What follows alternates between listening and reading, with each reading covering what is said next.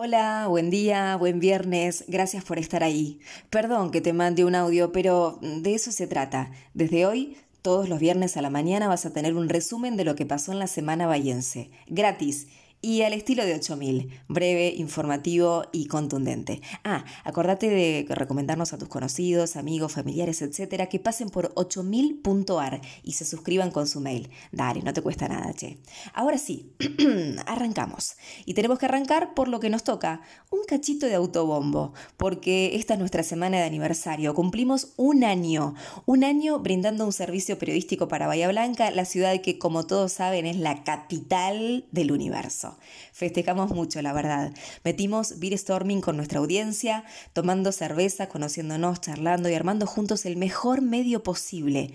Abel, nuestro director, repasó cómo viene 8000 y para dónde va.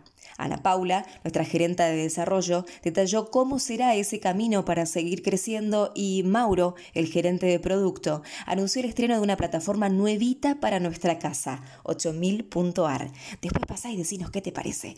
Bueno, y además en los laboratorios de periodismo innovador de la Fundación Gabo destacaron nuestro laburo al lado de atención el New York Times. Y hubo muchas más alegrías esta semana, pero nos quedamos con esta. A ver si te suena. Hola a todos, soy Manu Ginobili y bueno, leo 8000.com.ar porque me conecta con, mi ciudad, con las noticias de lo que sucede en mi casa de una manera rápida, informal, fácil de leer y de digerir pero a la vez con, los recursos necesarios como para profundizar si, así lo querés. Así que mm, lo hago desde hace unos nueve meses y pienso seguir haciéndolo. Manu nos lee todos los días. Qué tremendo regalito de cumpleaños. Ok, ahora sí, la cortamos con el autobombo y vamos a la información de esta semana bayense. Empezamos con las buenas. Desde lo sanitario tuvimos buenos días se empezaron a aplicar las terceras dosis de la vacuna contra el coronavirus y las terapias acumularon tres semanas sin pacientes contagiados. Además, un alivio para el bolsillo. El gobierno nacional congeló las tarifas de electricidad hasta el 30 de abril de 2022. Ya veremos cómo se paga todo eso. Por suerte, la pelota siempre nos saca una sonrisa. La categoría mini básquet de Liniers salió a la cancha con un equipo mixto, posó para la cámara y se llevó todos los aplausos. Eso es el deporte, unión, igualdad, alegría, no los violentos que cada tanto nos arruinan los fines de semana. Pasamos ahora a dichos un poco picantes. Nuestro intendente Héctor Gay recibió de todos lados. Primero, Alejandro Ichara, primer candidato a diputado provincial por el Frente de Todos, lo sacudió con su amor propio a prueba de agua vivas. Los bayenses hubiesen querido que en los meses de confinamiento fuera yo el intendente y los cuide como no lo hizo Gay, tiró.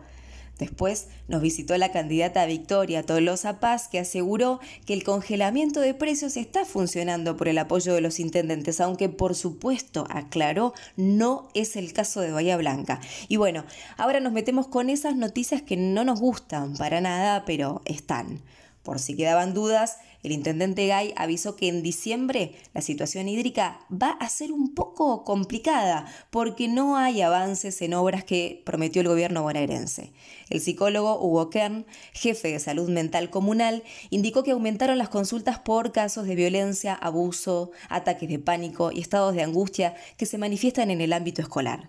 En el hospital municipal renunciaron Nicolás Muñoz Cruzado y Jorge Ferraro, el 1 y el 2 del Servicio de Medicina de Urgencia. Hablaron de bajos sueldos y falta de recursos humanos. Y yendo a lo económico, la inflación no para. En octubre fue del 2,4% según el CREVA y del 3,2% de acuerdo con IPC Online, otro medidor local. Para colmo, el dólar blue pasó los 203 pesos. Un dato más para cerrar la semana. Falleció en Austria Tudor Sabonú, un multifacético artista nacido y criado en Bahía que dirigió el coro de la parroquia de Jorge Bergoglio cuando no era papa, claro, y en 2012 descubrió la secuencia para ejecutar el contrapuntus 14 y así darle conclusión a la maravillosa obra El arte de la fuga de Johann Sebastian Bach.